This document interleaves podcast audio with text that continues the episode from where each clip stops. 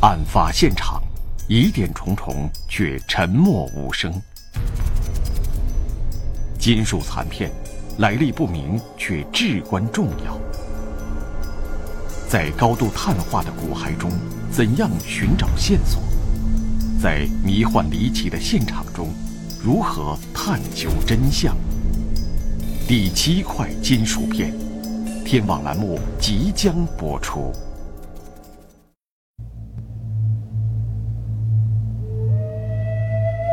法医冯宁正在对一块长度不到三公分的金属片做着检查。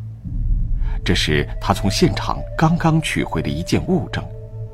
冯宁有些疑惑，这块金属片可能隐藏着某种还不为人知的讯息，因为在他看来，案件现场除了这块金属片以外，已经再没有其他有价值的线索。这天早上，他们在村民的带领下来到发现尸体的地方。那是当地仙湖开发区的一块长满杂草的荒地，在一个被焚烧的帆布旅行箱残骸中，办案人员发现一颗被高温烧焦、面目全非的颅骨和一对胫骨，已经完全碳化了，对啊，已经很容易碎了，轻轻碰一下都很容易碎，基本上都已经已经烧焦了，都没有都没了。像杀人碎尸、焚尸。抛尸的情况的话，作案手段比较残忍。刑侦大队长苏香谋正在和队员们收集现场遗留下来的痕迹，希望以此来确认死者的身份。苏香谋有些担心，这些残骸也许作用不大，因为从现场反映的讯息来看，死者的头部被烧焦，其他部分除了一对胫骨外。都已经被烧成骨灰。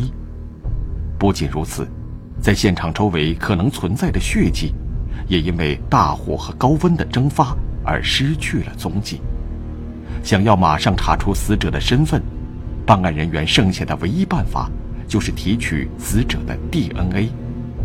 然而，法医冯宁对于提取死者 DNA 的尝试，竟然失败了。里面的一些电结构遭到破坏，就是从而找不找不到那个它那个结那个结构，就没有没有办法进行比对。虽然现场线索已经高度匮乏，但是侦查员们并没有放弃，他们开始收集死者的残骸，希望通过这种最艰苦的办法，还原死者的尸体，来推测死者的身高和体型。然而，无论侦查员们怎么努力，能够还原出死者尸体的部分都不到三分之一。这让侦查员们想要通过复原尸体来寻找线索的方法也随之失败。案情的发展让苏向某隐隐感到有些担心。虽然经过大火焚烧，部分尸体可能已经焚毁，但是在他看来，从旅行箱残骸的大小来分析，是不足以装下一个人的。现场的痕迹证明，凶手是一个凶残狡猾的对手。那么，他为了逃避警方的侦查，很有可能事先就将死者分尸成几个部分。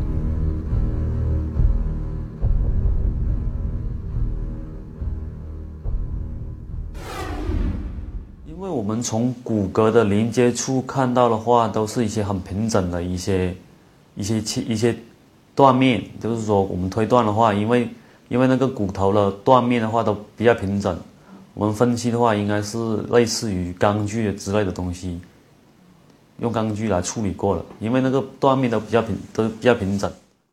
在这里看到的，也许仅仅只是死者的一部分残骸。这样的情况让本来就已经困难重重的侦破工作变得更为复杂。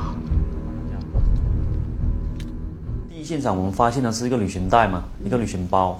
我们推断的话，应该就是说肢解完尸体以后，把它分为几个部分装进旅行袋里面进行抛尸。面容难以辨认。身高不能确定，性别无法鉴别，能够反映死者信息的物品早已在高温焚烧中灰飞烟灭。现场没有目击证人，设置的热线电话也保持着缄默。白骨化的命案，通常是所有案件中侦破难度最大的，而这具只有三分之一的高度碳化尸体残骸。像一道更难侦破的命题，静静地摆在了清秀警员们的面前。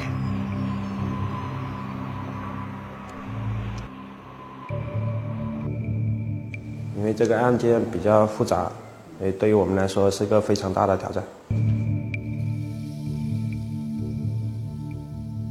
法医冯宁正在做着进一步的尸检，他同样在怀疑。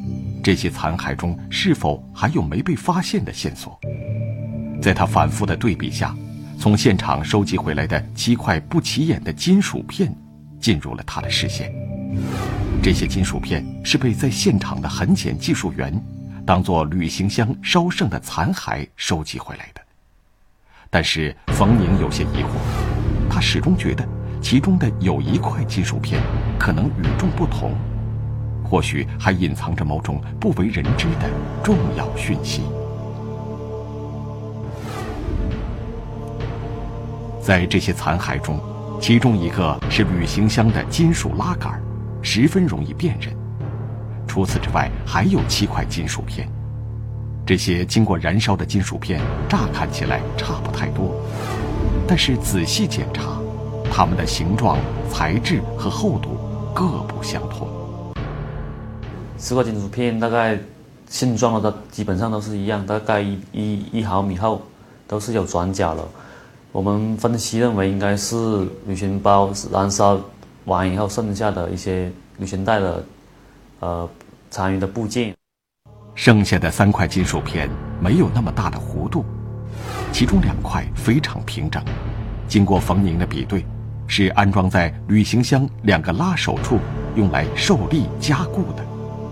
现场遗留的七块金属片中，只剩下了一块，但是这一块是做什么用的？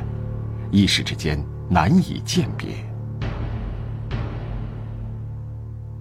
这个金属片大概就是有三厘米长，呃，一厘米宽，还有两厘米厚。而且这个这个钢金属片的特点就是它它的头尾都有两个孔，对，两个圆形的孔，孔上面还有螺丝附着。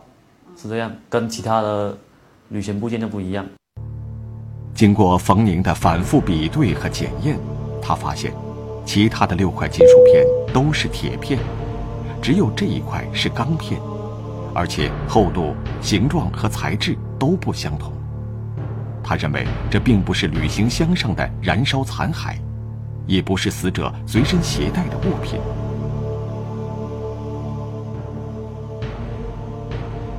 冯宁就此做出一个惊人的判断：这可能是死者身体里面自带的，而且从死者左侧胫骨损伤的表面来看，冯宁猜测，这块钢片很有可能是被安装在死者左侧的胫骨之上。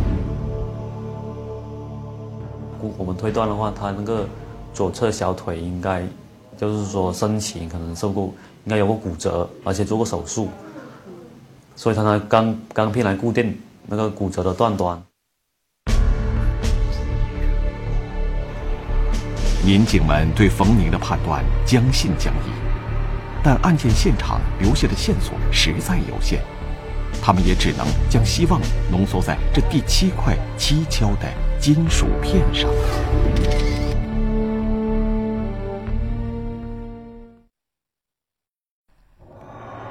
案发现场，七块金属片隐藏案件线索。当时全国的人有，大概七八十年代多，啊，九十年代以后就用的很少了。尸体残骸，两根人胫骨显露体貌特征，推断可能会有跛行，要走走路会一瘸一拐。一个大胆冒险的推断，一块暗藏玄机的金属片。能否将侦破带出黑暗，冲破迷雾？有一名群众来报，他的一个朋友啊打出租车来到过仙湖，然后就失去联系了。第七块金属片，天网栏目正在播出。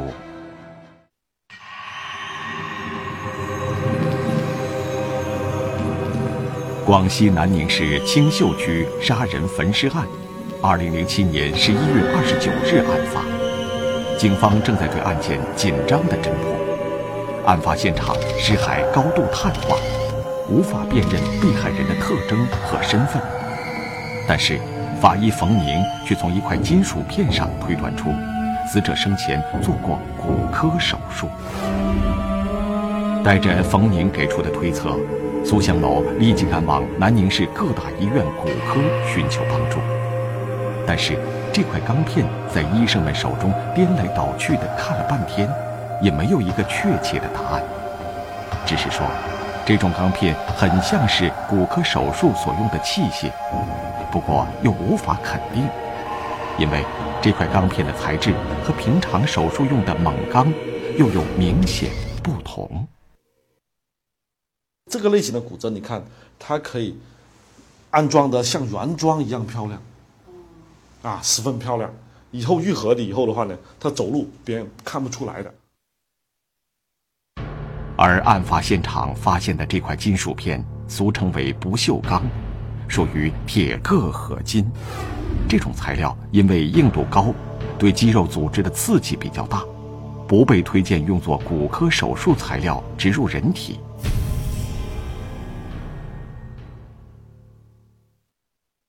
就在侦查员们对这样的结论极为失望的时候，南宁市人民医院骨骼主任医师戴海给出了自己的意见，他认为。这种不锈钢片虽然与现有手术所用的锰钢有很大差别，但在十多年前，它是经常被用来修复股骨头坏死、植入病人体内骨骼表面的一种医疗器械。当时全国的人用，大概七八十年代多，啊，九十年代以后就用的很少了。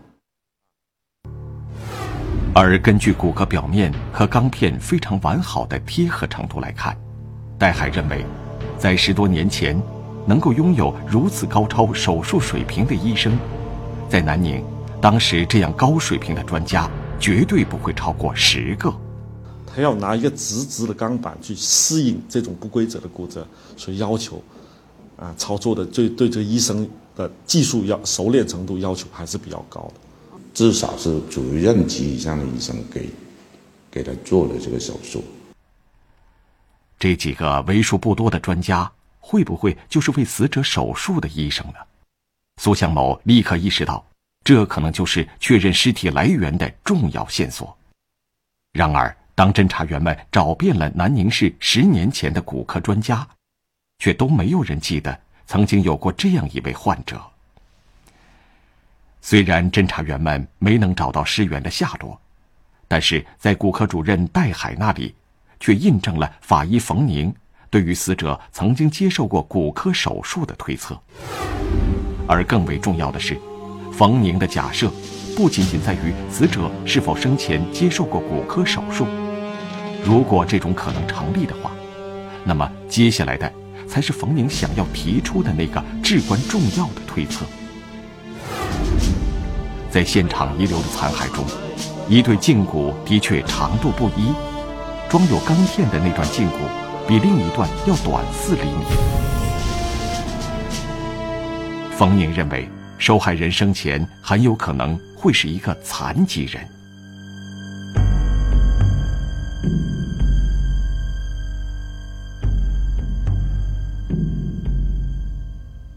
可能会有跛行。要走走路会一瘸一拐。法医冯宁的推测并没有像设想的那样对案情的侦破工作起到促进的作用，相反，他立刻遭到了其他侦查员的质疑。两条胫骨长度相差四厘米的现象，早在现场勘查的时候就已经被侦查员们注意到，但是大家认为这非常正常，因为类似的案例。他们以前也曾碰到过许多，经过高温燃烧，骨骼通常会呈现出不同程度的伸缩和变形。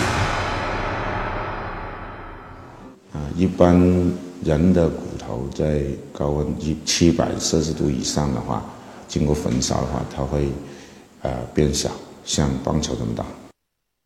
然而，面对质疑，冯宁仍然坚持自己的看法，因为在他看来，现场两根长度相差四厘米的胫骨，不太可能是因为高温燃烧而变形的，而是由于自然生长形成的。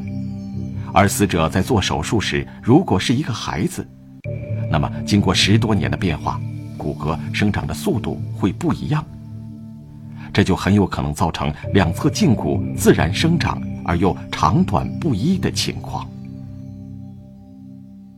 导致骨骼发育不全的话，它就会导，就是说它本身的比正常的要短了四公分。根据这一情况。关于死者的一条重要体貌特征凸显了出来：失踪人员左腿瘸，曾严重骨折。大队长苏祥楼随后把这个信息加进了寻找失踪人员的悬赏通告里，进一步扩大通告范围，在各大报纸和电视台刊登播出。由于这一次有了较为明显的体貌特征，苏队长期待着能够有所收获。一个多星期之后，一个名叫李云龙的重庆籍男子进入了警方的视线。有一名群众来报，他的一个朋友叫李云龙的，重庆人，三十多岁，身高在一米七五左右，在案发前啊，在大沙田啊打出租车来到过仙湖，然后就失去联系了。特殊体貌锁定死者身份。李云龙小时候就植入过一块钢板，传销密友是否杀人真凶？跟他说了一下李云龙这边的情况，但是他显得好像不关他的事一样。一个确定尸源的被害者，一个矢口否认的嫌疑人，两人之间究竟有着怎样的恩怨情仇？从我们查的入住登记来看的话，他离开的时间是。我们发现尸块的前一天，第七块金属片，天网栏目正在播出。李云龙，男，三十岁左右，身高大约一点七五米，左腿残疾。六年前，李云龙从重庆来南宁打工，在案发时间段失踪。体貌特征啊。外貌特征，还有他那个腿瘸的情况啊，对，还有他失踪的时间，跟我们前期调查的情况很吻合。这名在案发时间段失踪的男子，究竟是不是死者？为了得到更多的信息，南宁市青秀警方立即赶赴李云龙的老家重庆市龙川县寻找线索。就在李云龙的父母口中。民警得到了一个非同寻常的消息：李云龙在十岁那年曾经接受过骨科手术，而且在小腿的根部植入过一块长度大约三公分的不锈钢片。根据他父母反映，李云龙小时候啊，因为出现过骨骨头坏死的情况，后来就到了重庆的外科医院，当时的外科医院做过手术。但是十几年前，也就在李云龙七八岁的时候做的，就植入过一块钢板。法医冯宁手中这块钢片，会不会就是李云龙的呢？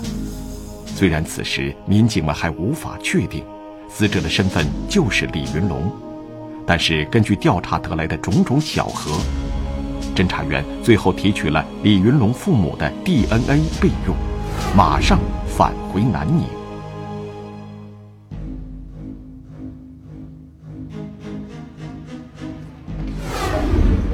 与此同时，在南宁的另一组侦查员已经展开了对李云龙社会关系的秘密摸排。这时，一个名叫黄喜和的广东籍男子浮出了水面。这名男子一直以来都和李云龙来往密切。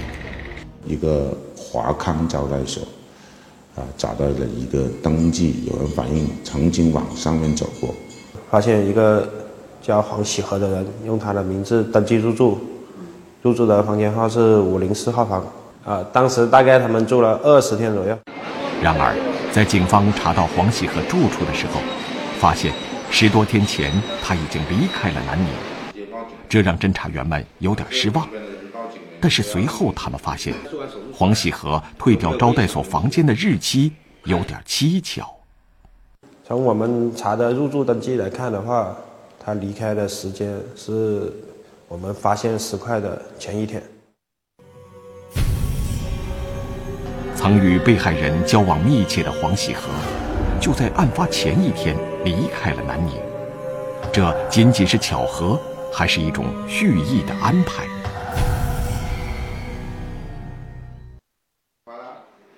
而且根据招待所的老板回忆，黄喜和住在宾馆的时候，出入之间曾经多次随身携带了一件东西。这件东西让黄喜和倍添嫌疑。这个人，他当时是提了一个深色的旅行箱离开了。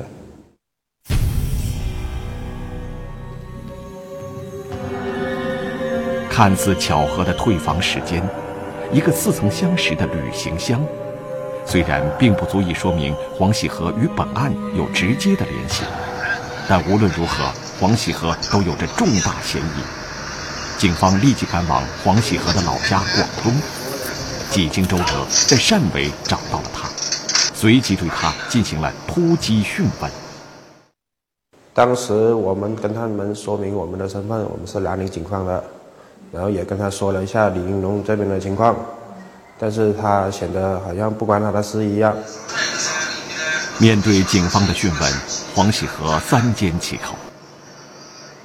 具有重大嫌疑的黄喜和不愿开口讲话。被肢解焚烧的李云龙已不能开口讲话，其他的物证现场不会开口讲话。那么，谁能告诉警方，凶案的真相到底是什么？刑侦大队长苏向谋对审讯的结果并不意外。对于侦破工作来说，最重要的是要找到直接的证据。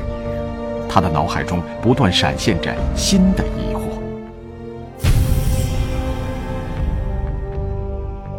从抛尸现场的情况来看，凶手至少要花上两到三天的时间来进行分尸，这就说明凶手所处的环境必须能让他有足够的时间和从容的心理准备才能够完成。如果黄喜和就是真正的凶手，那么在目前掌握的线索中，只有他的住所华康招待所的五零四房间具备分尸的条件，但是。另一种意见认为，黄喜和退房之后已经有新的房客入住，按照尸体被肢解的程度，房间里面应该残留有大量的血液。为什么在第一次调查中，房客和服务员对这些本该引起注意的反常情况都没有反应呢？对工作的每一个细节要做到细心、仔细观察，还要善于判断。不通过这些蛛丝马迹进行判断查找的话，我想这个案件也就卡壳了。苏向某认为，在目前掌握的线索中，只有这个招待所的房间具备分尸的条件。尽管他们尚未发现异常，但是无论如何都必须深入调查。这是一个普通的房间，房间不大。大概十平方米，配有独立卫生间。尽管警方一直没有找到死者被肢解的其他尸块，但是根据案发现场的尸体残骸来判断，死者遇害之后被极为锋利的器具肢解成了若干个小块。在正常情况下，一个人体内的血液总量大约为体重的百分之八。像李云龙这样体重五六十公斤的成年人。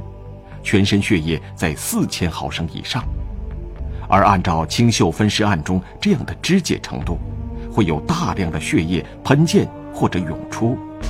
这间大概十平方米大的房间，墙壁、床铺等处，都应该会有血液的痕迹，但是这里却干干净净。五零四的房间是墙壁是非常洁白的。望闻问切指的是中医的诊断方法，而苏队长自己总结，这几种判断方法在刑事侦查中也非常重要。在这个五零四房间里，除了雪白的墙壁给苏队长留下了深刻的印象，空气中似乎还萦绕着一丝异样的味道。整洁的摆设，雪白的墙壁，五零四房间暗藏玄机。给我们第一感觉，这个应该就是杀人分尸现场。残忍的行径，狡诈的伎俩，杀人案件真相大白。三样血迹进行 DNA 啊鉴定，我们认为同一，认定为同一。也，初步认定死者就是李云龙。一块金属揭穿暗藏玄机，一桩罪恶最终得到清算。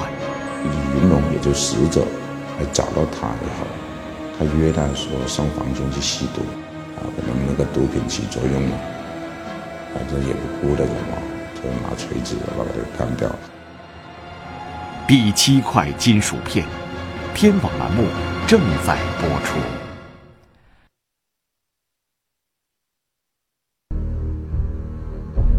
案件此时已经进入极为关键的时刻。青秀分局刑侦大队大队长苏香某认为，黄喜和居住过的招待所五零四房间非常可疑。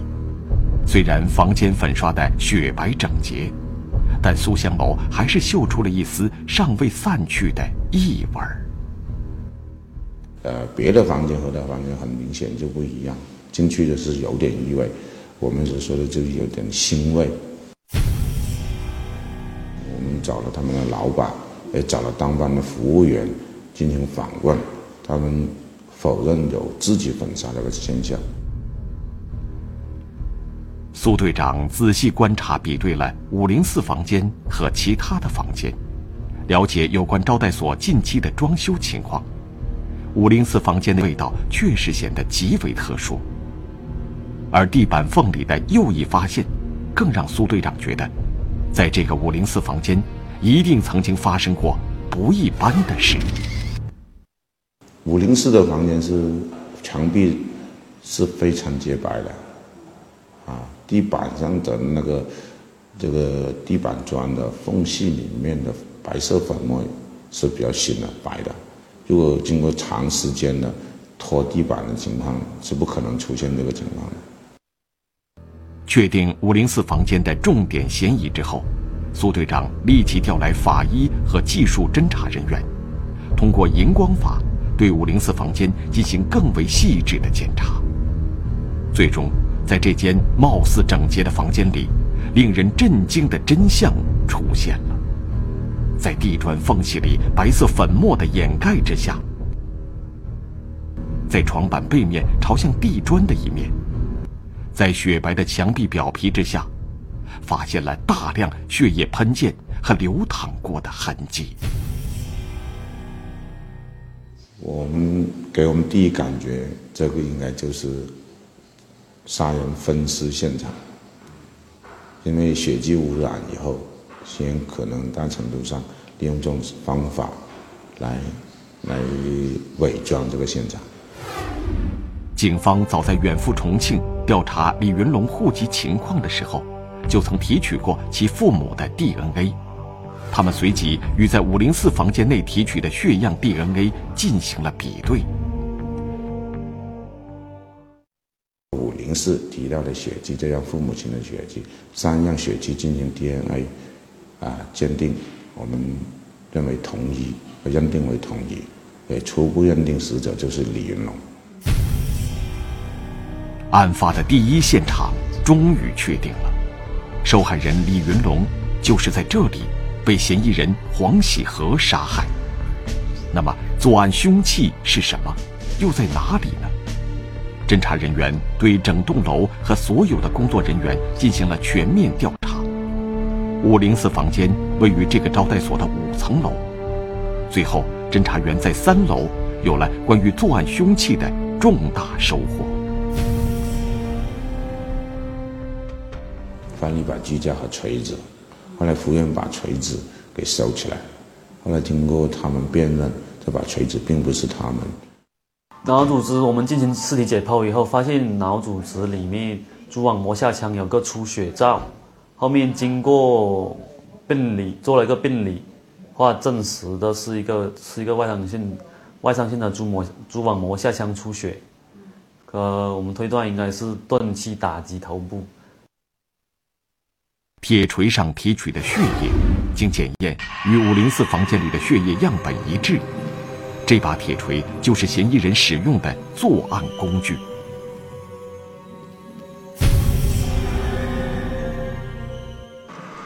分尸现场和作案凶器的确定，为犯罪嫌疑人的讯问提供了突破点。黄喜和无法再进行回避，铁证如山，黄喜和只得对自己的犯罪行为供认不讳。